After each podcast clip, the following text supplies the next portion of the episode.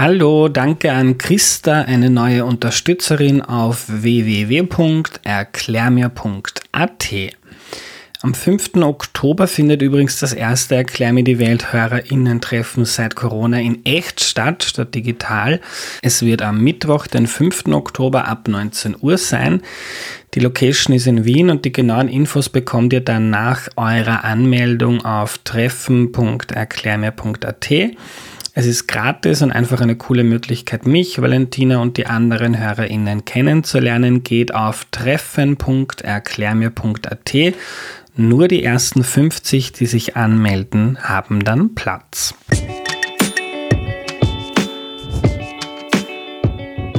Hallo, ich bin der Andreas und das ist Erklär mir die Welt, der Podcast, mit dem du die Welt jede Woche ein bisschen besser verstehen sollst. Heute geht es um die ideale, ja die perfekte Schule und wie die ausschauen könnte, das erklärt uns Christiane Spiel. Hallo. Hallo. Hallo liebe Christiane, schön, dass du da bist. Kannst du dich zu Beginn noch kurz vorstellen, bitte? Ja, also mein Name ist Christiane Spiel. Ich bin emeritierte Professorin an der Universität Wien. Was heißt das? Dass ich im Ruhestand bin. Nur emeritiert heißt, dass man eigentlich auch noch länger arbeitet. Ich habe Mathematik, Geschichte und Psychologie studiert, wollte zuerst Lehrerin im Gymnasium werden, dann habe ich mich später eigentlich mehr oder weniger durch Zufall auf die Psychologie zugewendet und bin dann in die Wissenschaft gekommen, auch mehr oder weniger durch Zufall. Aber die gefällt mir sehr gut und ein Schwerpunkt meiner Forschung liegt im Bildungsbereich. Ja. Christiane, ich würde gern so eine Vision entwerfen, auch wenn sie vielleicht nur ein Traum bleibt und dann auch darüber sprechen, ähm, wie man sich denn vielleicht annähern kann an so ähm, ein ideales Schulsystem. Aber wenn wir mal damit anfangen, ähm, welche Funktionen sollte eine moderne Schule im Jahr 2022 oder in den nächsten 10, 15 Jahren, was sollte die den Kindern, den Jugendlichen mitgeben? Ich glaube, was sie den Kindern mitgeben sollte, hat sich nicht verändert, war genauso vor Jahrhunderten. Nur die Umwelt hat sich geändert. Das heißt, sie muss eigentlich in der Lage sein, junge Menschen auf eine Welt, die jetzt sehr komplex ist und immer komplexer sein wird, schwierig sein wird, vorzubereiten. Und zwar so, dass sie nicht nur Vertrauen haben, dass sie auf diese Herausforderungen reagieren können, sondern dass sie auch das Vertrauen und die Zuversicht haben, dass sie die Probleme meistern können und die Welt verändern können zum Guten. Mhm. Ich habe mal an einer internationalen Studie teilgenommen, das war ein Riesenprojekt, über 300 Wissenschaftlerinnen und Wissenschaftler aus ganz vielen Disziplinen, wo es eben darum gegangen ist, was können die vielen Sozialwissenschaften dazu beitragen, dass wir einen sozialen Fortschritt haben. Das betrifft natürlich auch den Bildungsbereich. Und da haben wir in einer Gruppe internationaler Forscherinnen und Forscher, also wirklich von ganz vielen Ländern, von Indien, von Südafrika und so weiter, vielen Disziplinen überlegt, was sind eigentlich die Ziele und Aufgaben von Bildung und Schule. Und wir haben eigentlich nur uns auf vier Ziele geeinigt. Das erste ist, der Bildungsbereich soll dazu beitragen, dass wir unsere individuellen Begabungen und Talente entfalten können. Also das heißt, was kann ich, was liegt mir und das soll unterstützt werden. Das Zweite ist, es soll dazu beitragen, dass man sozusagen Verantwortung in einer Gesellschaft übernehmen kann und will. Also dass man bereit ist, in, innerhalb des eigenen Umfelds, aber jetzt noch mehr in einer globalisierten Welt. Das dritte ist natürlich dann doch ein ökonomisches Ziel, denn letztlich soll das Bildungssystem uns auch die Möglichkeit geben und uns vorbereiten, dass wir uns selbst erhalten können und einen Beruf ergreifen können, ist auch wichtig. Und das vierte Ziel haben wir gesagt, es muss dazu beitragen, dass Bildungsgerechtigkeit gefördert wird. Mhm. Also viele Ziele, ähm, eigentlich wenn du es so beschreibst, sehr simpel, auch so Vertrauen haben in sich, ähm, mit Veränderungen umgehen können, ähm, Verantwortung übernehmen, was ja wichtig ist in einer demokratischen Gesellschaft, weil die bleibt ja nicht von alleine eine Demokratie. Ähm, wie, wie ist denn der Status quo? Wie gut erreicht denn die Schule oder die Schulen in Österreich diese Ziele? Diese Ziele, glaube ich, erreichen nirgendwo vollständig also Schulen und Bildungssysteme vollständig alle Ziele. Wir brauchen uns nur, schauen wir uns das letzte Ziel an, Bildungsgerechtigkeit. Da haben wir in Österreich und auch das noch vor der Pandemie, die das sicher noch verstärkt hat, schon große Probleme gehabt. Und die bestehen noch immer. Also das heißt, die Ziele werden noch nicht erreicht, so wie wir es gerne hätten. Und da steht übrigens auch diese Ziele mehr oder weniger indirekt auch in der Bundesverfassung in dieser Form. Ähm, inwiefern ähm, fehl, also woran fehlt es, dass Bildungsgerechtigkeit im österreichischen Schulsystem erfüllt wäre? Ach, da gibt es viele Punkte. Ich will nur, ich will ein Beispiel nennen. Ich glaube, das kann sich jeder auch gut vorstellen. Wenn wir uns anschauen, äh, so wissen wir mittlerweile, nicht unbedingt äh, durch Studien in Österreich, aber in vielen anderen Ländern, dass es eigentlich am wichtigsten ist, eine Unterstützung und Förderung und vor allem auch Ausgleich möglicher Benachteiligungen ganz früh. Denn man kann sich ja vorstellen, wenn jetzt ein Kind, sei es durch die Familienumstände, die Eltern haben eine niedrige Bildung, können vielleicht gar nicht die Sprache in dem Land, also haben Migrationshintergrund. Äh, das heißt, die können das Kind nicht unterstützen. Es gibt aber auch Kinder, die einfach genetisch mehr Probleme haben. Je früher ich diese Probleme entdecke und je früher ich hier fördere, desto größer ist die Wahrscheinlichkeit, dass dann das Kind, wenn es in die Schule kommt, nicht die Frustration erlebt, die anderen können das alle, ich kann es nicht. Dann kommt nämlich dazu, dass das Kind nun das nicht kann, sondern dass es auch darüber frustriert ist, die Motivation verliert und dann sozusagen sukzessiv in einen negativen Kreislauf kommt.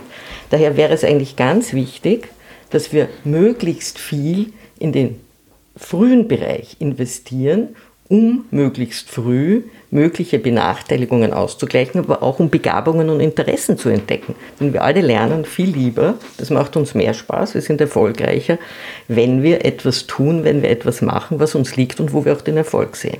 Mhm. Aber in Österreich ist es so, abgesehen davon, dass der Elementarbereich, also insbesondere eben fürs Alter von 0 bis 3, es insgesamt wenig Angebote gibt, so kommt noch dazu, dass man dafür zahlen muss, während das Universitätsstudium ist vorwiegend gratis. Das heißt, wir sind sozusagen, wir finanzieren die öffentliche Hand und damit eigentlich auch jeder, finanziert wesentlich mehr sozusagen den Bereich, wo man ja schon Matura hat und sozusagen schon viel erworben hat und weniger dort, wo es eigentlich speziell im Sinne einer Bildungsgerechtigkeit gebraucht wird. Mhm. Und da braucht es dann nicht nur politische Reformen, sondern das ist, hat ja auch was mit Kultur zu tun, oder? Ganz stark. Da kommen wir zu einem ganz schwierigen Thema, nämlich von, sagen wir mal, Geschlechtsstereotype beziehungsweise eben kulturelle Haltungen. Es wird noch immer, kann man durchaus hören, dass es heißt, eine gute Mutter muss natürlich zu Hause bleiben bei dem Kind. Äh, und man bedenkt gar nicht, äh, dass natürlich die Bildung in der Familie ist ganz wichtig und Unterstützung. Aber zu Hause kann ich weder so viel Spielzeug anbieten, ich kann nicht anbieten, dass diese Kontakte mit Gleichaltrigen und auch schon mit anderen Kulturen, wie früh die und selbstverständlich die stattfinden. Äh, und außerdem ist natürlich ein Kindergartenpersonal auch entsprechend ja, pädagogisch gebildet, sodass es ganz gezielt auch unterstützen kann. Das heißt, das ist ja eine Ergänzung. Aber viele, wie gesagt, glauben noch, nein, die Mutter muss zu Hause bleiben, das ist die einzige gute Bildung und vergessen dann auch, dass die Mütter dann Schwierigkeiten haben, möglicherweise wieder in den Beruf einzusteigen. Und wir sehen ja das auch im gesamten System. Das heißt, Frauen verdienen dann weniger als Männer und es besteht die Gefahr auch dann der Armut oder Verarmung Verarmung in der Pension, weil sie eben nicht entsprechend viele Jahre haben, weil sie vielleicht unter, ja, nicht in dem gleichen Niveau einsteigen, wo sie vorher ausgestiegen sind und so weiter. Und noch zum Aspekt der Universität, das ist ja auch so, dass ähm, natürlich profitieren jetzt auch Menschen, die aus Familien kommen ohne, ohne Universität, wie zum Beispiel ich, war der Erste, der studiert hat in der Familie ähm, von, äh, davon, dass man jetzt gratis auf die Uni gehen kann in Österreich, aber hauptsächlich sind dann halt Menschen mit eh aus Familien, ähm, die, die bildungsnah sind und ähm, gerade im Elementarbereich in den ersten Jahren würden sehr stark auch Menschen profitieren, die ähm, ja, wie du sagst, bildungsfern genau, genau. aufwachsen. Und ich bin sehr dafür, dass äh, junge Menschen, der, die eben in vielleicht keinen so hohen sozioökonomischen Familie aufwachsen, also wo die Eltern nicht Akademiker sind und so weiter, dass die auch studieren. Aber wenn die dann Schwierigkeiten haben bezüglich Finanzen, da braucht es eine gute Stipendienunterstützung. Da bin ich total dafür. Also das heißt jetzt nicht gratis, meinte ich, äh, es ist nicht unbedingt notwendig in allen Fällen, dass es gratis ist, aber Unterstützung ist ganz wichtig. Aber es wäre ganz wichtig, dass wir genau dort wo eigentlich eine Förderung und Unterstützung gebraucht wird, diese auch investieren und dass wir auch diese Kultur schaffen. Ja? Ich glaube, das ist ein ganz wichtiger Punkt, dass äh, sozusagen das von allen Seiten vermittelt wird, wie wichtig das ist. Und wenn wir die Zukunft schauen, ich würde sagen, Bildung ist wirklich das wichtigste Zukunftsthema. Denn Investitionen in Bildung sind Investitionen gleichzeitig in alle anderen Politikfelder. Wenn man in Bildung investiert, investiert man gleichzeitig ins Gesundheitssystem. Denn Menschen, die eine höhere Bildung haben, leben gesünder, äh, die, die sind auch später erst sozusagen schwer krank, also im Sinne, dass sie eine Versorgung und eine Pflege brauchen und so weiter. Sie verdienen mehr, das heißt, die Wirtschaft profitiert davon, aber auch der Finanzminister, denn sie zahlen mehr Geld. Sie sind demokratiebewusster, umweltbewusster. Das zeigen alle Studien. Das heißt, Investitionen in Bildung ist gleichzeitig ganz breite Investitionen in das gesamte gesellschaftliche System.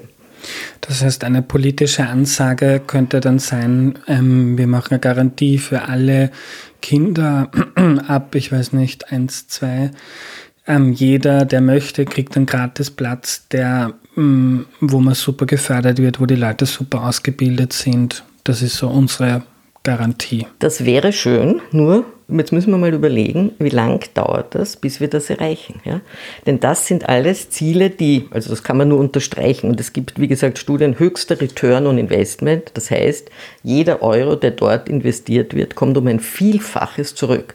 Aber bis das umgesetzt ist, dauert. Das heißt, ich bräuchte jetzt solche Einrichtungen, die müssten gebaut werden. Ich brauche das Personal. Das heißt, ich müsste viel mehr Ausbildungsplätze schaffen. Ich muss gleichzeitig den Beruf attraktiver machen. Denn derzeit, wir machen viele Studien auch mit Element Kindergärtnerinnen, Elementarpädagoginnen, die sind gar nicht zufrieden mit der Situation. Die verdienen relativ wenig Geld, der Beruf ist nicht sehr angesehen, es ist aber auch durchaus stressig, ja, weil sie faktisch eigentlich gefordert sind, dauernd in der Gruppe zu sein, denn wenn einem Kind was passiert, haften ja sie.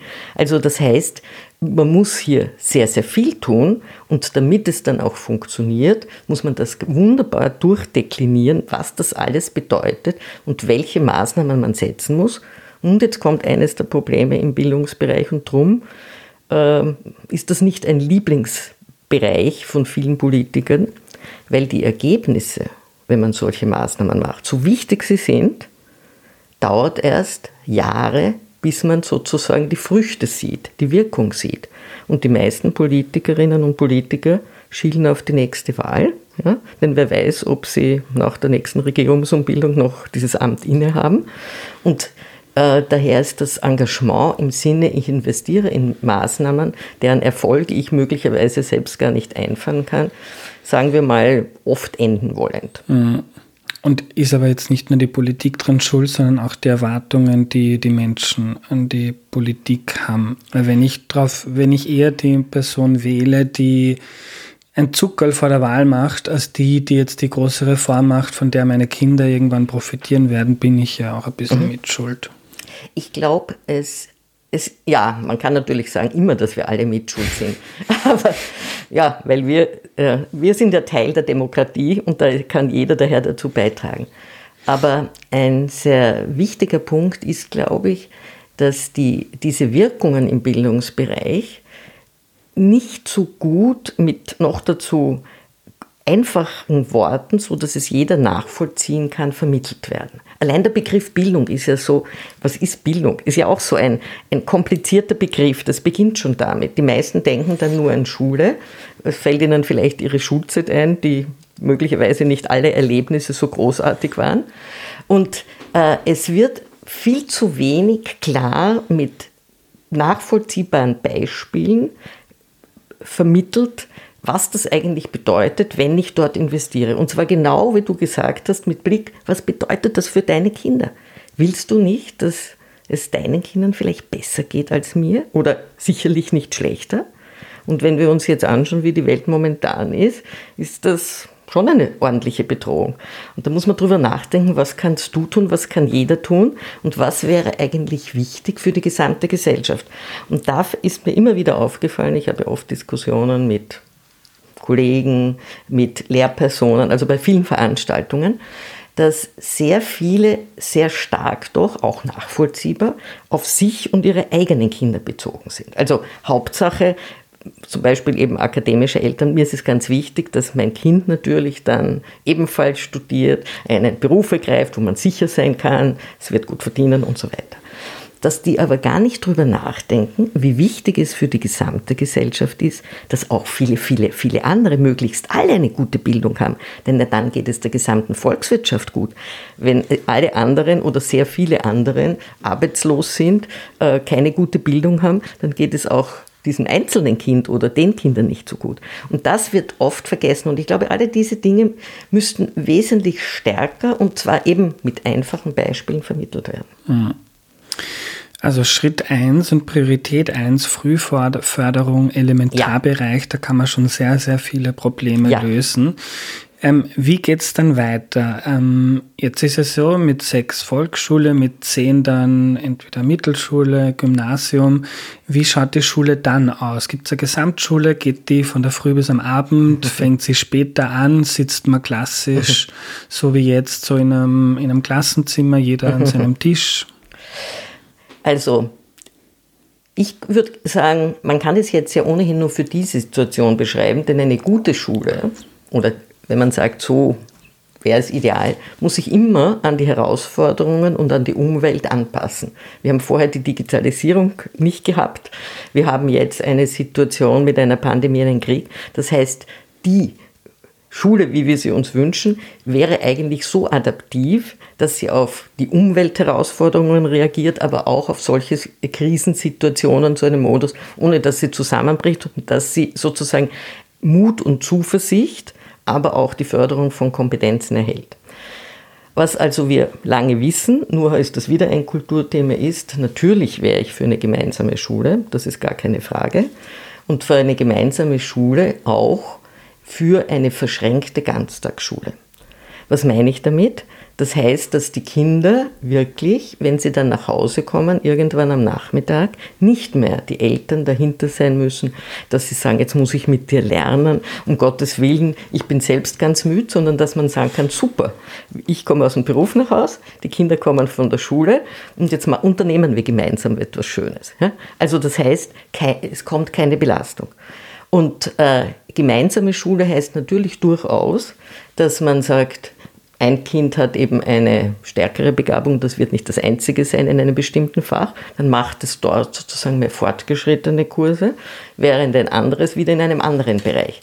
Und äh, verschränkte Ganztagsschule heißt eben, dass der Unterricht sowohl am Vormittag als auch am Nachmittag stattfindet und dazwischen dann eben freie Zeiten sind, wo man gemeinsam isst oder das eine Kind macht mehr Sport, das andere wieder mehr Musik, weil es dem besser gefällt und so weiter.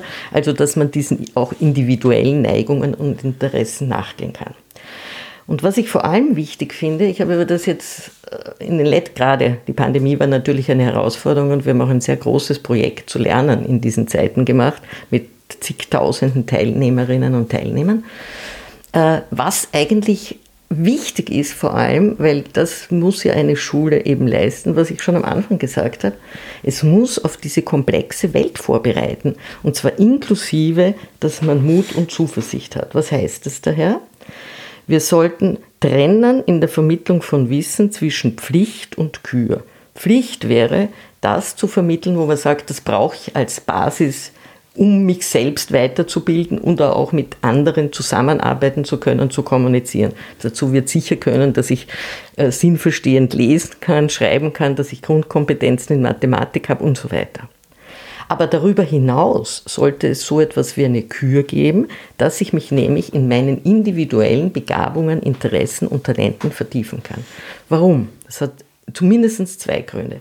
Der eine Grund ist, dass die komplexen Herausforderungen der Zukunft vielfältiges Wissen von jungen Menschen benötigen. Und wenn wir alle nur das Gleiche lernen und davon manche eben sagen, ich muss jetzt Mathematik so viel lernen, ich hasse es und ich sitze aber Stunden, damit ich, sagen wir, die Matura schaffe, das ist, und damit ich es nachher nie mehr anschaue, ist das ja eigentlich völlig verrückt. Also, das heißt, wir brauchen diese Basis, aber darüber hinaus die Vertiefung in den Bereichen, weil dann die Motivation wesentlich größer ist, wenn mich das interessiert, wenn ich den Erfolg merke.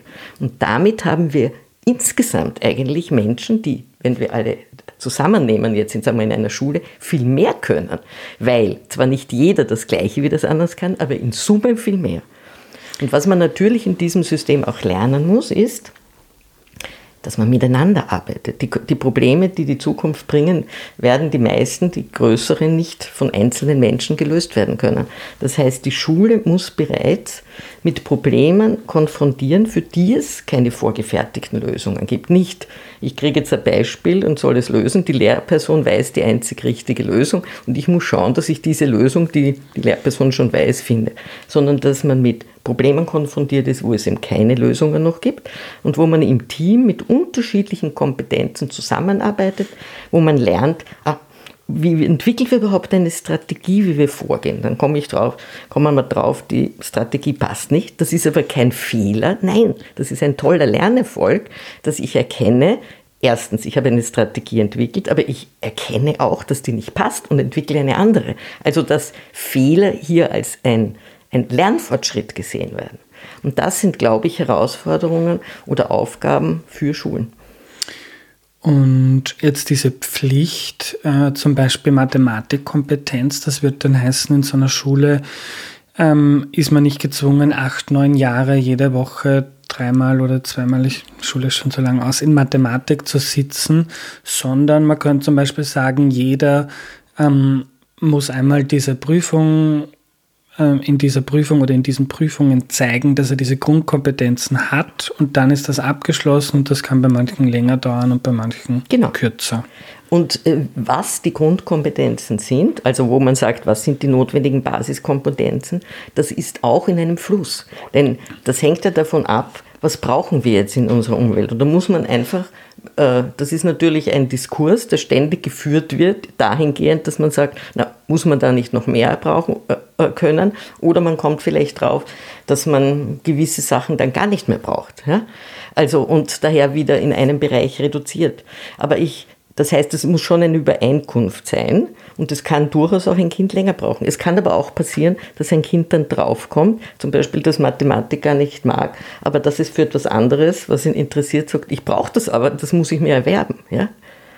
Mhm. Weil es hängt ja auch sehr stark, da kommen wir jetzt auch noch, was für die Schule wichtig wäre, drauf, ähm, wie vermittle ich das? Ja? Äh, ich würde, da gibt es ja dieses Konzept des Flipped Classroom, das mittlerweile schon recht bekannt ist und ich halte das für schon ein spannendes Konzept. Also das heißt sinngemäß, dass äh, es nicht so ist, dass eine Lehrperson wir, in einer Klasse steht und die hält über ein neues Gebiet einen Vortrag. Und es ist ja meistens so, es gibt welche, die verstehen das schon sehr gut, sind weiterentwickelt und die anderen haben größere Probleme. Bleiben wir jetzt beim Beispiel Mathematik. Das heißt, die Lehrperson spricht für eine fiktive Mitte, aber die Frage ist, wer ist überhaupt in dieser Mitte? Da ist es doch viel besser, dass dieses Lehrmaterial gut aufbereitet wird, idealerweise auch kleine Videoclips es zum Beispiel gibt, wo gerade Personen, die das besonders gut erklären können, nicht jede Lehrperson kann das in gleicher Weise gut erklären, aber die, die es am besten erklären können, da werden Videoclips gemacht und dann schaut sich halt ein Kind in der Vorbereitung, wenn es das nicht so gut kann, dieses Videoclip, wo eine Formel oder was immer erklärt wird, öfter an, ein anderes Kind weniger oft, dafür schaut sich dieses etwas anderes an, öfter an. Also je nachdem, wo meine Stärken und Schwächen liegen, desto häufiger mache ich etwas oder desto mehr vertiefe ich mich darin. Und die Lehrperson ist mehr oder weniger wie ein Coach da, fragt nach, wo gibt es Probleme, äh, was kann ich noch empfehlen, was du dir anschauen sollst und so weiter. Das heißt, äh, man, man lernt, man verwendet nicht Zeit für etwas, was man ohnehin versteht, sondern verwendet die Zeit genau für das, wo man sie wirklich braucht.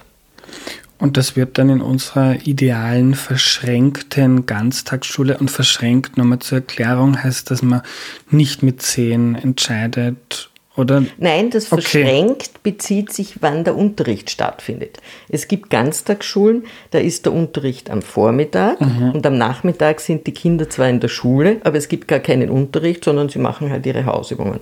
Verschränkt wäre, dass man sagt, Unterricht gibt es am Vormittag und Nachmittag, dafür gibt es aber auch am Vormittag Freizeiten, wo man zum Beispiel was weiß ich, äh, äh, spielt, wo jemand seinen Interessen nachgehen kann. Also das heißt, es ist mehr aufgelockert. Ja? Und aber du hast gesagt, gemeinsame, gemeinsame Schule, Schule, das gemeinsame ist nicht mit Schule. zehn entscheiden, wer Nein. jetzt wohin Nein. kommt. Ja. Und, und dieses Konzept von Flip Classroom finde ich sehr interessant, aber in diesem Modell wäre das dann, dass man, dann hat man keine zwei Stunden Zeit und dann kann sich eben genau. jeder genau vorbereiten, wie er möchte und genau. dann gibt es eine gemeinsame Stunde und da wird genau. dann geübt und ja, ja der Flip Classroom wäre eben beispielsweise, jetzt ist Arbeitszeit, individuelle Arbeitszeit und individuelle Lernzeit, wobei individuell kann natürlich auch sein, dass sich zwei, drei zusammensetzen und sagen, wir schauen uns heute den Mathematikstoff an. Und dazu gibt es eben Unterlagen, das kann sein Videoclips, das kann sein Bücher, das kann sein, dass man sozusagen Arbeitsblätter macht, wo man selbst erprobt, kann ich das jetzt schon und so weiter. Es gibt verschiedene Möglichkeiten und mit der Digitalisierung äh, sozusagen erweitern sich ja noch diese Möglichkeiten, während wieder andere machen etwas ganz anderes, die schauen sich Biologie an, ein anderer sagt, na, ich muss mich jetzt für Deutsch vorbereiten, weil ich muss noch ein bisschen üben, wie ich irgendeinen Aufsatz oder was schreibe und so weiter. Mhm. Und die Lehrpersonen sind faktisch, stehen zur Verfügung, falls es wo Probleme gibt äh, um die Kinder und Jugendlichen dabei zu unterstützen oder auch zu erinnern, dass ja auch wichtig ist, dass sie trotzdem irgendwann es abschließen müssen. Also es muss dran, man muss dranbleiben, dass man sagt, so, du kannst jetzt nicht ewig lernen, lernen, lernen, sondern du musst auch den Abschluss dann machen, dass du sagst, so, jetzt probiere ich eine Prüfung. Aber es muss dann halt auch die Möglichkeit geben, zu sagen, ich habe die Prüfung jetzt nicht so gut gemacht, wie ich wollte oder nicht geschafft, das natürlich zu wiederholen. Also was ja Aha. auch ganz wichtig ist. Und es zählt natürlich dann das Endergebnis. Mhm. Es gibt schon solche Schulen, die das umsetzen und die haben auch etwas ganz Tolles. Ich habe so eine Schule in Berlin besucht. Äh, die hatten zum Beispiel auch ein Fach, das heißt Verantwortung.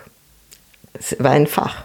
Da musste jedes Kind, natürlich nicht ganz, also es muss schon ein gewisses Alter haben, ein ganzes Jahr äh, Verantwortung für einen Bereich übernehmen, den er sich selber aussuchen konnte. Ich sage ein Beispiel, ein Kind hat zum Beispiel einem Kindergarten geholfen. Ein anderes Kind hat mit Flüchtlingen gearbeitet. Ein weiteres Kind hat gesagt, ich bin gut in einem bestimmten Fach und übernehme gratis, dass ich Nachhilfe Kindern gebe, die hier Probleme haben. Und die Lehrpersonen waren dann auch die Art Mentoren, denn am am Anfang ist es vielleicht gar nicht so leicht auszuwählen, was ich machen kann.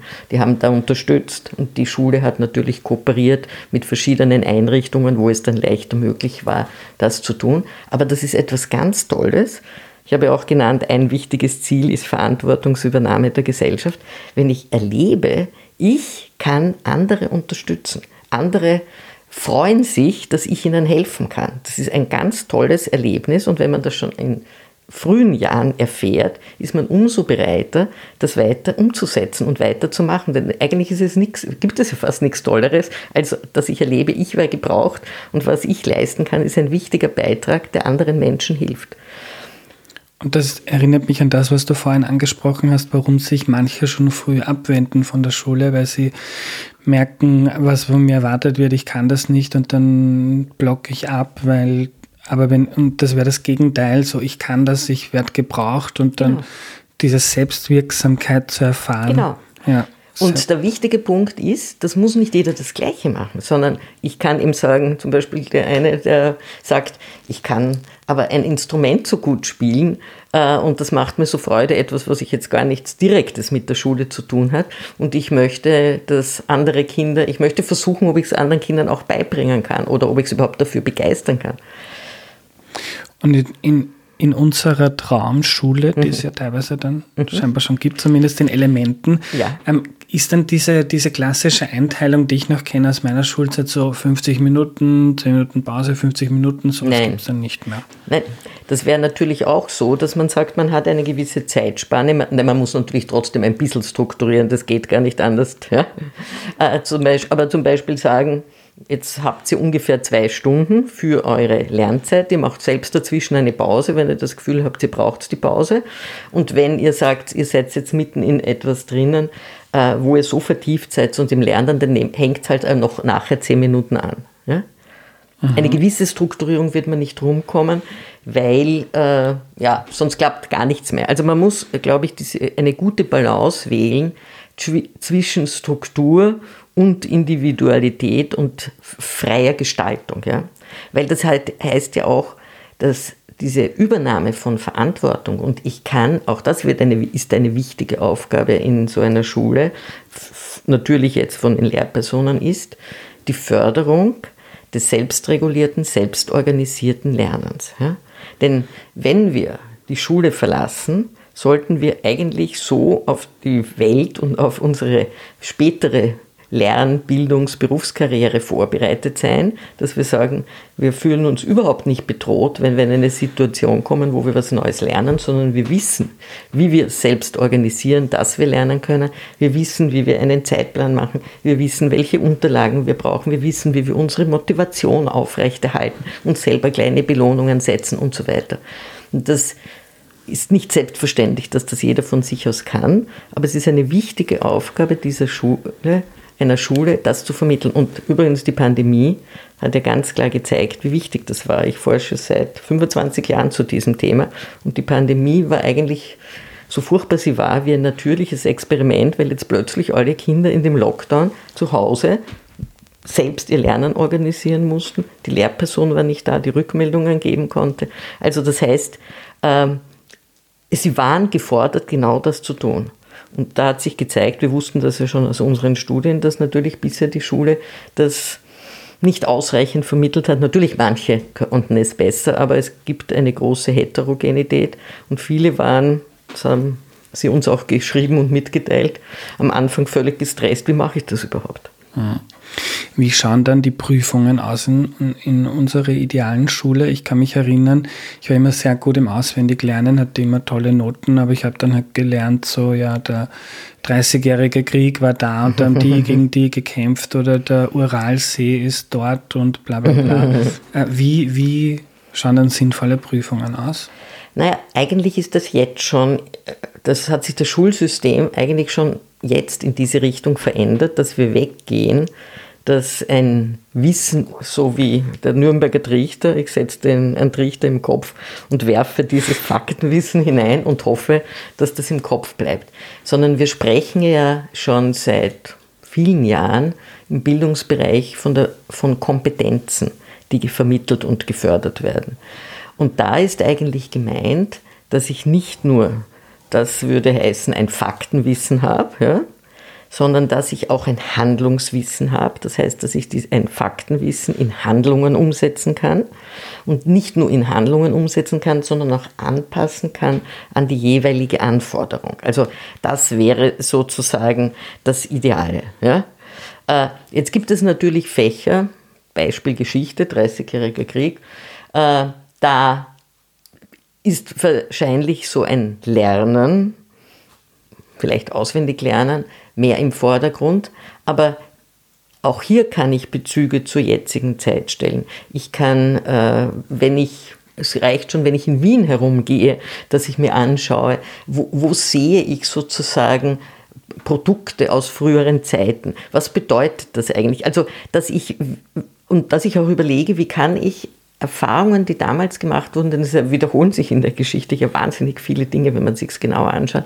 Wie kann ich diese Erfahrungen auf die Jetztzeit, auf meine Situation umlegen? Was bedeutet das? Also, dass man wirklich wegkommt von diesem reinen Faktenwissen. Es wird, es wird uns nicht erspart bleiben, auch wenn ich jetzt von dieser Pflicht und Kür rede, dass wir einige Sachen einfach wissen müssen. Wir, darum, wenn wir nicht herumkommen, weil sonst dauert es einfach immer zu lang. Mhm dass wir uns nicht einige merken. Aber trotzdem ist der wichtige Punkt, dass man es schafft, das Wissen, das man hat, nicht nur auswendig zu produzieren, sondern weiß, wie ich es nutze zum Handeln. Gibt es in Österreich schon Schulen, die dem nahe kommen, was du jetzt äh, skizziert hast? Äh, ich habe erzählt von dieser äh, Schule in Berlin, ja, Schule Berlin Mitte.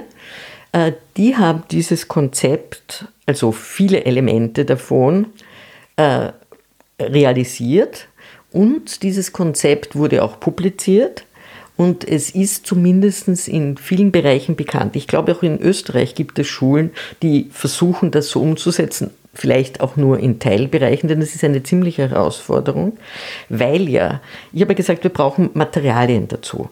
Aber diese Materialien müssten dann wirklich für alle Fächer äh, Wobei wir auch die Fächertrennung uns gut anschauen müssen, denn wenn wir im Spät, darum sage ich, wir müssen in heterogenen Gruppen arbeiten, denn später, wenn ich mit einem wirklichen Problem konfrontiert bin, ja schlecht sagen können, das ist jetzt ein Problem von Geografie oder von Biologie, sondern das ist einfach ein Problem. Und da muss man dann Wissen von vielen Bereichen zusammentragen. Und daher halte ich es für sehr wichtig, dass schon in der Schule die Probleme so gestellt werden, dass sie dann nicht ein Problem von Biologie sind, ein Problem von Physik, ein Problem von, ich weiß nicht, Geschichte, sondern dass es ein Problem ist und man bringt sein Wissen ein, beziehungsweise eine Gruppe ihr heterogenes Wissen ein. Ja.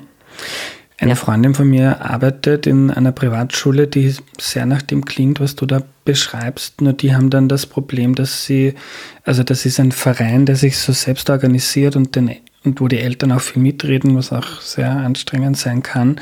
Aber die haben ein bisschen das Problem im österreichischen Schulsystem, dass sie dann trotzdem immer gezwungen sind, dass sie die Kinder dann da ähm, an einen Ort bringen, wo sie dann dieselben Prüfungen Prüfung. machen müssen ja. wie die anderen, was oft dann irgendwie überhaupt nicht, also da muss man viele Kompromisse eingehen, damit die dann trotzdem die offiziellen Bildungsabschlüsse in Österreich ja. alle kriegen. Ja, aber das, was ich ja meine, ist, dass die ganze Schule das Schulsystem sich so entwickelt. Es sind fast immer Vorreiterinnen und Vorreiter, die eben dann in einer Gruppe so eine besondere Schule gestalten.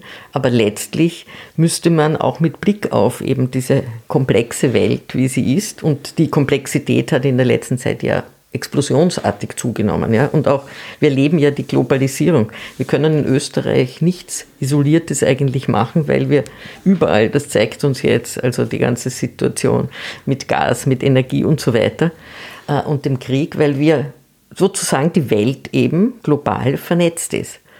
Äh, und daher muss, wenn auch am besten natürlich das Bildungssystem in vielen Ländern, aber auf jeden Fall, wenn das gesamte Bildungssystem sich entsprechend ändern und viele Elemente hier übernehmen und natürlich überlegen, darum habe ich auch gesagt, was ist Pflicht, was ist Kür, äh, wie sollen Prüfungen ausschauen, dass man sich darüber einigt und dass dann möglichst alle Schulen das machen. Das wäre das Wichtige. Und da muss natürlich das Prüfungssystem dann auch angepasst mhm. werden. Ja, ich habe sehr viele Fragen von HörerInnen bekommen und eine der schönsten kommt von Babsi, die hat geschrieben, wie kriegen wir das Aber aus dem Bildungssystem. Also ich kann mir nämlich vorstellen, wenn man das jetzt vorschlägt, ähm, da gibt es tausende Menschen, die sagen, das ist, das geht nicht, weil und, und ähm, sowohl politisch als auch dann in der Verwaltung, aber auch bei LehrerInnen wird das ja voraussetzen, dass man ein ganz anderes Berufsverständnis mhm. hat. Mhm. Ähm, das klingt irgendwie auch anstrengender. Mhm. Ähm, ist, wie, wie kommen wir da hin, Christiane?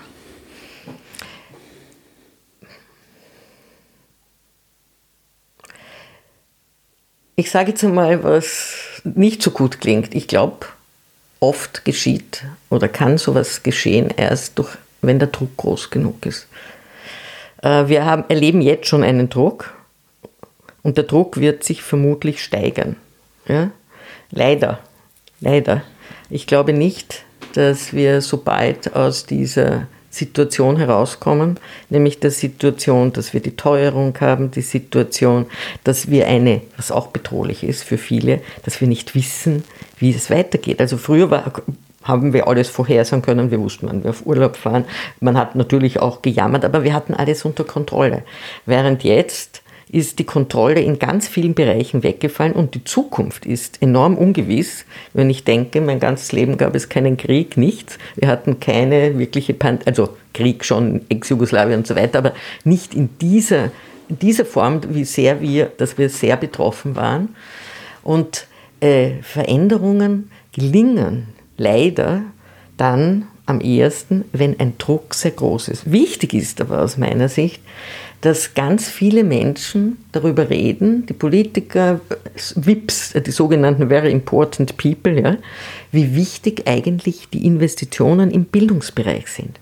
Weil dort haben wir dann den Hebel. Ja? Und das ist zumindest dann der Boden, so eine Art Nährboden, dass dann Maßnahmen, äh, wenn man sie macht, akzeptiert werden. Aber solange nicht erkannt ist oder akzeptiert ist, dass Bildung so wichtig ist und dass wir hier investieren müssen, wird es ganz schwierig.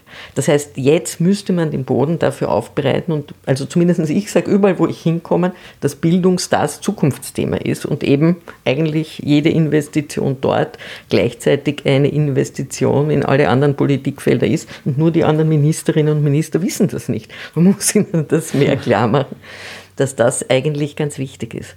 Und der Druck wird, und wir brauchen es noch für etwas. Also was ich als sehr bedrohlich finde, ist diese Zunahme an Aggression, an Hass. Man sieht es im Netz.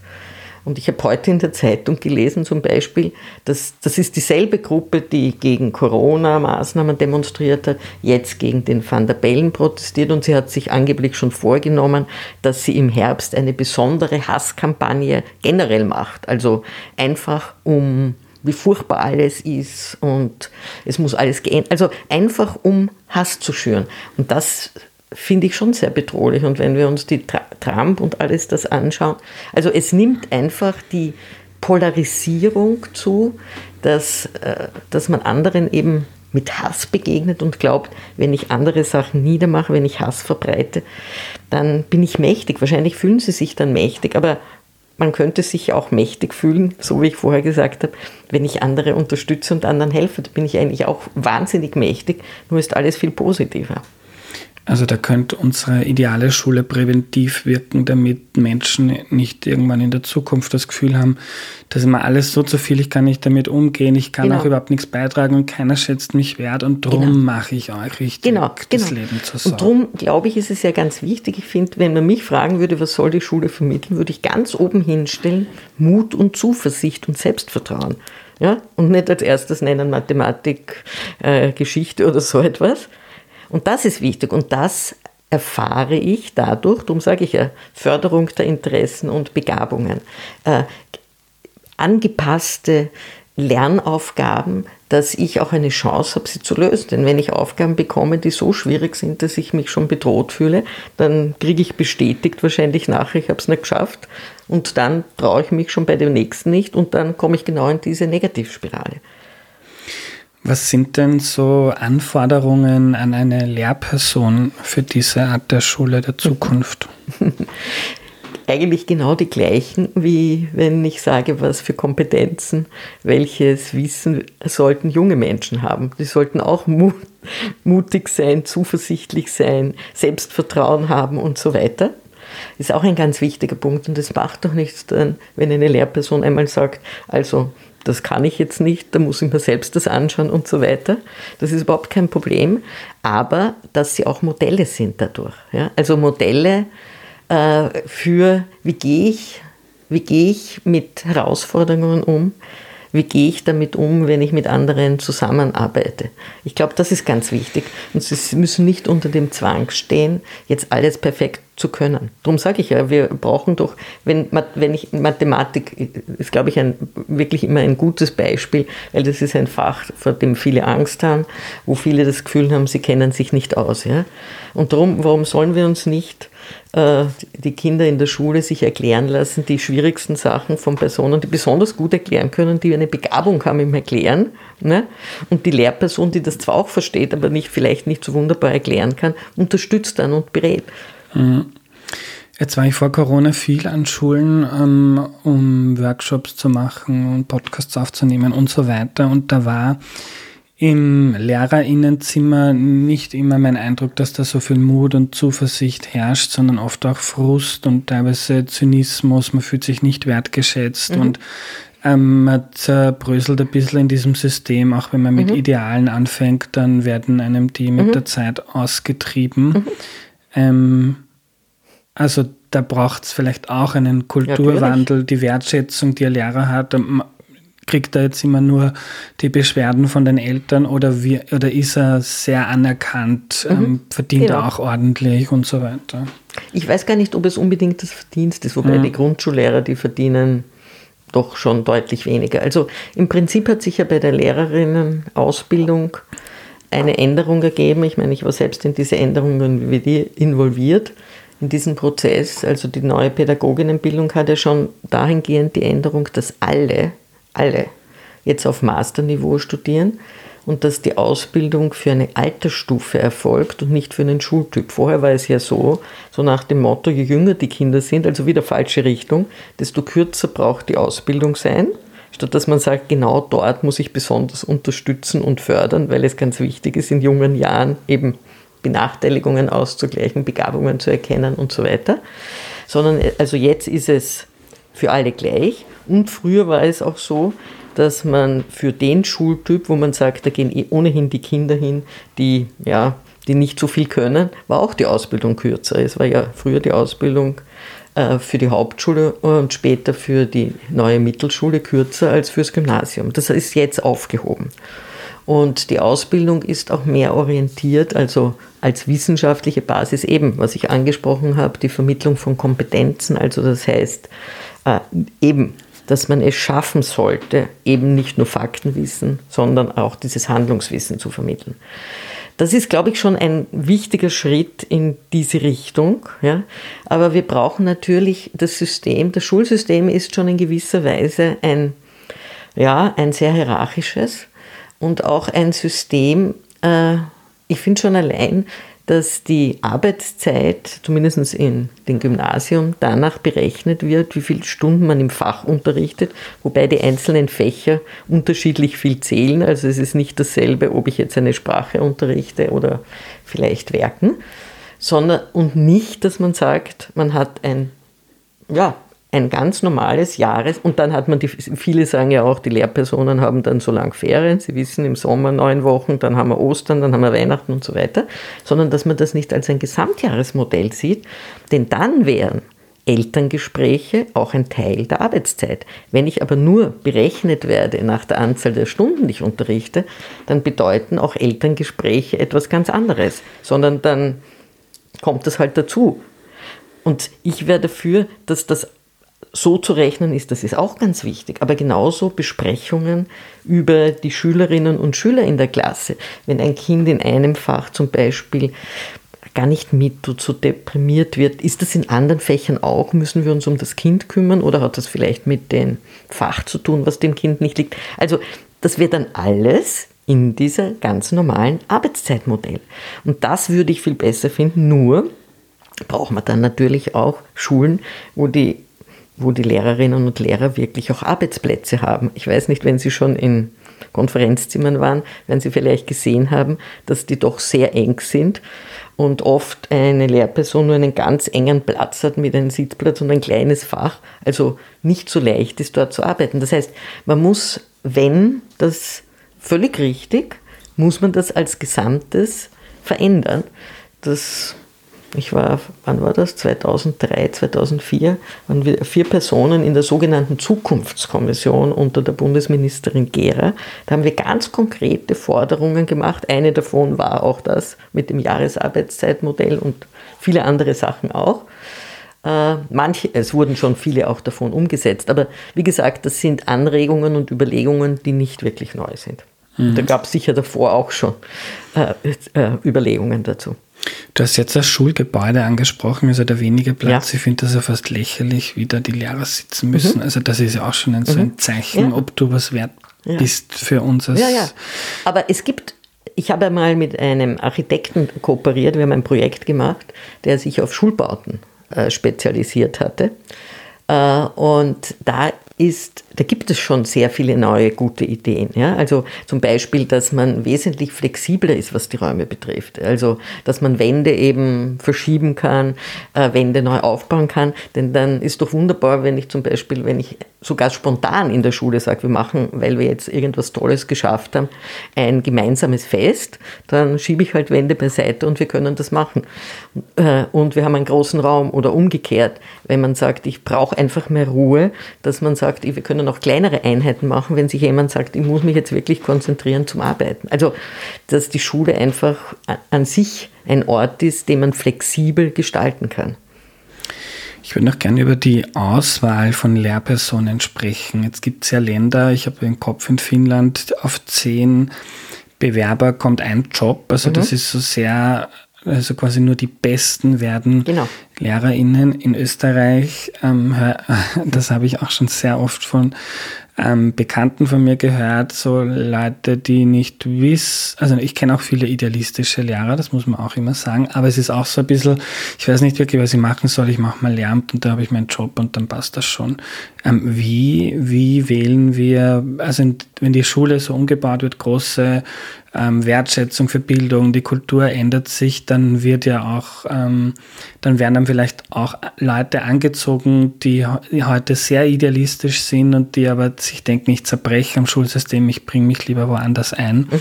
Ähm, wie wählen wir dann Lehrpersonen aus?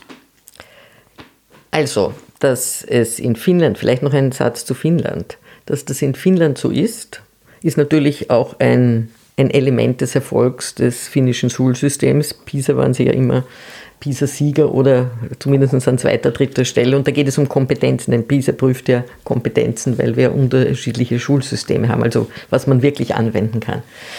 Äh, und das hat damit zu tun, dass natürlich Bildung und Schule einen hohen Stellenwert in Finnland haben. Ich meine, das hat ja einen Grund, warum die Besten der Jahrgänge sagen, ich möchte diesen Beruf ergreifen. Und da sieht man, dass wir in Österreich da schon noch also das Image nicht in, so ist, dass man sagt, ich bin richtig stolz darauf, dass ich Lehrerin und Lehrer bin. Das ist so ein, drum, wenn Bildung so wichtig ist, müsste, muss ja auch dieser Beruf so ganz wichtig sein, dass ich dazu beitrage, dass junge Menschen dann sich bewähren können in dieser Welt. Das ist auch eigentlich was ganz Tolles, ja. Äh, also ich glaube, es muss eine Mischung sein aus äh, sozusagen persönlichen Haltungen und Einstellungen, aber natürlich auch, um das kommen wir nicht herum, äh, die Kenntnisse, die in den Fächern erworben werden. Und ich glaube, das muss gestaffelt sein. Ich wäre ja sowieso sehr dafür, ähm, ich habe mich mit Auswahlverfahren an Universitäten forschungsmäßig in verschiedenen Bereichen beschäftigt, zum Beispiel auch in der Medizin. Und ich bin sehr der Ansicht, dass äh, Aufnahmeverfahren generell so sein sollten, dass sie einen Blick in die Zukunft geben. Also ich prüfe nicht, wie gut kann ich das, was ich in der Schule gelernt habe, denn es kann ja sein, dass ich, was weiß ich, die letzten zwei, drei Jahre mit irgendwas ganz anders beschäftigt war und da jetzt, wenn ich zum Beispiel Mathematik geprüft würde oder Sprachen, das nicht so gut kann, sondern es soll der Blick in die Zukunft gegeben werden. Das heißt, Elemente aus dem Studium, vielleicht auch Elemente, die bereits so ein bisschen mit der zukünftigen Tätigkeit dazu äh, zu tun haben. Diese Sachen soll ich vorher als Unterlage und alles bekommen, denn dann sieht man auch, wie groß ist der Einsatz dafür, wie wichtig ist mir das, dass ich das schaffe. Ja? Aber ein Blick in die Zukunft. Und dann würde ich es machen, damit es kommt immer darauf an, wie viele sich bewerben. Ja? Also wenn die Relation zwischen der Anzahl derer, die einen Beruf haben wollen, und den Plätzen, die es gibt, also darüber kann man ja auch noch diskutieren, aber sagen wir mal, den Plätzen, den es gibt, sehr groß ist, also es bewerben sich zehnmal so viel, ja, dann werde ich nicht alle hineinlassen können, weil ich habe dann weder einen Hörsaal, der so groß, also es wird ganz schwierig, weil ich dann gar keine normale Studienbedingungen hätte. Ja? Also wenn ich statt 10 100 habe oder statt 100.000, sind das keine re regulären mhm. Studienbedingungen. Also das geht nicht. Das heißt, da brauche ich so ein Auswahlsystem, wo eben man die Möglichkeit hat, durch Engagement mit dem Arbeiten von Unterlagen sich zu bewähren. Und äh, die Gruppe, die sozusagen das knapp nicht schafft, ja, die würde ich möglicherweise dann doch sozusagen probeweise aufnehmen, weil das, ja, und das anschauen, beziehungs, äh, und schauen, ob sie es doch schaffen. Beziehungsweise habe ich gefunden, das war in der Medizin möglich und das kann man vielleicht beim Lehrberuf aufmachen, dass man sagt, wenn es darum geht, äh, ich brauche in dem Beruf auch welche, die jetzt vielleicht sagen wir mal jetzt in den Fächern, die sie dann studieren wollen, ist ja wurscht, also die sie dann unterrichten wollen, nicht ganz so gut sind, die aber dieses hohe Engagement und diese hohe pädagogische Interesse haben, dass die über einen anderen Weg auch hineinkommen. Das ist etwas, was ich damals auch empfohlen habe für die Medizin, dass man sagt, wenn die jetzt zum Beispiel im Spital äh, ein, zwei Jahre als Pfleger oder Krankenschwester gearbeitet haben und sagen, bei mir ist es trotzdem so wichtig, dass ich dann Arzt oder Ärztin werde und ich bringe sozusagen das Wissen über das System mit. Ja? Hier könnte man überlegen, welche Möglichkeiten kann man im Bildungsbereich arbeiten. Ich habe als Helfer oder Helferin im Elementarbereich gearbeitet oder arbeite und so etwas, dass die über diesen Weg auch hineinkommen können. und muss man da auch gewisse Regeln machen. Weil man braucht, sonst kriegt man nämlich eine zu homogene Lehrerinnenschaft. Denn man braucht ja, wenn ich sage, wir wollen, dass die Kinder und Jugendlichen heterogene Kompetenzen, heterogenes Wissen haben, brauchen wir das ja auch bei den Lehrpersonen. Mhm. Jetzt ist das ja alles, was wir besprochen haben, wahrscheinlich eine Aufgabe für eine Generation und nicht für ein paar Jahre.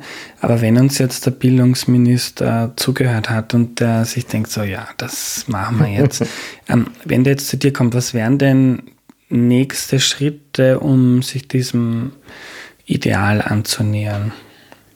Ja, die nächsten Schritte wären aus meiner Sicht auf der einen Seite die Schiene, die ich schon angesprochen habe, Elementarbereich Ausbau, also überlegen, äh, was, aber durchdeklinieren, was brauche ich alles? Denn ich habe ja gesagt, ich brauche die Gebäude, ich brauche die ausgebildeten Personen, ich muss gleichzeitig am Image arbeiten, ich muss mir überlegen, ob ich, äh, wie ich da auch das Gehalt erhöhe vielleicht nur ein Bereich im Elementarbereich. Ja, das ist ja wie eine äh, höhere, also eine berufsbildende höhere Schule, also die sind mit 19 fertig ja, und wünschen sich, dass es akademisch wird. Ja. Äh, von denen gehen nur etwa 30 bis 40 Prozent in dem Beruf dann oder bleiben, machen wir bleiben in dem Beruf, weil eben die Bedingungen so schwierig sind. Das heißt, eigentlich sind mehr ausgebildet, aber die Bedingungen sind nicht so. Das heißt, ich muss mir ein Konzept machen und das ist deswegen wichtig, denn eines der Probleme in Österreich ist auch, nicht nur in Österreich möchte ich sagen, sondern in vielen Ländern ist, dass Maßnahmen, wenn sie mal politisch beschlossen werden, was oft schon schwierig genug ist, ja, wir haben verschiedene Parteien, die nicht alle die gleichen Ziele haben und die gleichen Ideologien, dass nachher sich alle ermattet zurücklegen, lehnen und vergessen, dass die Arbeit jetzt erst beginnt. Denn ich muss mir überlegen, wie implementiere ich das? Was brauche ich alles dazu? Wie, wie stelle ich fest, wie die Einstellung der Personen ist, die hier mittun müssen. Wie kann ich sie motivieren, das zu tun? Was brauche ich als Begleitmaßnahmen? Und so fort und so fort und so fort. Und ganz viele Maßnahmen, wir haben das auch in der Pandemie gesehen, wurden angekündigt und es hat dann nicht funktioniert. Die Leute haben ihr Geld nicht bekommen. Es waren die Masken noch nicht da. Es waren die Impfstoffe nicht da. Oder dann war das etwa äh, total gestaut. Dann sind die Leute aber nicht hingegangen. Also es sind ganz viele Dinge, die nicht geklappt haben, aber das ist vielleicht jetzt in der Pandemie noch mehr aufgefallen, aber das ist generell der Fall. Und damit hinterlässt das auch verbrannte Erde. Denn warum sind die Lehrpersonen auch in den Schulen, wie du gesagt hast, so ja, oft frustriert oder zynisch? Weil sie oft erlebt haben, es kommen neue Maßnahmen und das wurde vorher nicht überlegt, wie man sie implementiert. Da gibt es dann ein neues. Äh, eine neue Software, die klappt nicht, Sie sollen das aber alles eingeben und es funktioniert nicht und das andere fängt dann auch nicht, dann sind die Materialien nicht da und so fort. Das heißt, Sie haben schon öfter, vor allem die älteren Lehrerinnen, erlebt, dass es nicht klappt. Und das ist ganz wichtig. Also das heißt, das Durchdeklinieren. Das Zweite ist, ich glaube, dieser Diskurs über die Kompetenzen, die man braucht für die Zukunft, die, dass man die in einem Diskurs, wo Praktikerinnen dabei sind, Wissenschaft und so weiter, äh, diskutiert, was könnte das sein, aber gleich rollierend versucht zu beginnen in Schulen, wo die, der Lehrkörper, die Schulleitung sagt, ja, wir sehen das auch ein, wir machen mit, dort sozusagen das umzusetzen. Und diese Konzepte des Flip Classroom, wo es schon gibt, versuchen diese Elemente verstärkt sowohl in die Aus- und Weiterbildung von Lehrpersonen hineinzubringen, als auch in mehr Schulen. Also man muss wahrscheinlich viele Dinge parallel machen, äh, wenn man das möglichst rasch erreichen will. Letzte Frage. Ähm, die Frage ist ein paar Mal gekommen von HörerInnen. Hast du Ratschläge an DirektorInnen und an LehrerInnen, was sie im jetzigen System machen können, um dem nahe zu kommen? Na, was man machen kann, habe ich ja ohnehin gesagt. Also ich glaube, der eine Punkt ist wirklich, dass man sagt, ähm, Lehrpläne sind in Österreich Maximallehrpläne. Ja? Aber trotzdem, wenn, vor allem wenn man ein Schulbuch nimmt, ja, steht dann alles drinnen. Äh, man sollte den Mut zur Lücke haben. Also, das heißt, ich muss nicht jedes Element des Stoffes, das maximale drin sind, durchziehen, sondern muss mir überlegen, kann überlegen, was ist wirklich wichtig, dass die Schülerinnen und Schüler brauchen als Basis? Und gleichzeitig, wie kann ich Problemstellungen machen, wo es eben keine vorgefertigten Lösungen gibt, wo sie in einer Gruppe daran arbeiten und wo sie nachher, wenn es gut geht, ein Produkt haben und wenn es nicht gut klappt, aber zumindest gelernt haben, wie mache ich Strategien, woran erkenne ich, dass das vielleicht ein Irrweg ist, was auch wieder ein gutes Produkt ist. Also wie schaffe ich das? Dazu braucht es ein bisschen Mut, aber es kann gut gelingen. Also ich habe auch von meinen Lehrveranstaltungen, wo ich den Studierenden einen Vertrauensvorschuss gegeben habe, was sie schaffen können, es hat die tollsten Ergebnisse gegeben und die, die, Studierenden waren total stolz darauf, was sie geschafft haben. Ja? Und ich glaube, äh, das kann man und sollte man mehr tun. Und ich, ich glaub, verstehe auch, dass manche Lehrerinnen über die Jahre etwas frustriert sind, aber es ist trotzdem ganz gut, wieder zu sagen, na, ich probiere es und ich erlebe dann, dass das eigentlich, eigentlich gut klappt. Und was können die Leute, die uns da jetzt zuhören und selber nicht ähm, im Schulsystem arbeiten, was kann man dazu beitragen, dass diese Veränderung wahrscheinlicher wird, von der wir jetzt gesprochen haben? Sich bewusst sein, wie wichtig Bildung ist, und zwar in der gesamten Palette und Breite und das überall verbreiten. Und sich auch überlegen selbst, wie sehr profitiere ich davon, was ich überall gelernt habe und wie viel lerne ich eigentlich ja auch informell dazu. Also das formale Lernen ist halt in der Schule, aber ich lerne ja auch, wenn ich äh, im Fernsehen etwas sehe, wenn ich Radio höre, wenn ich ins Internet gehe, wenn ich einen Podcast höre. Äh, also das heißt, dazu eine positive Einstellung nicht nur selbst für sich zu entwickeln, sondern auch versuchen, diese zu verbreiten und weiterzugeben und zu sagen, hier sollten wir investieren, weil es nützt uns allen. Danke für deine Zeit. Gerne.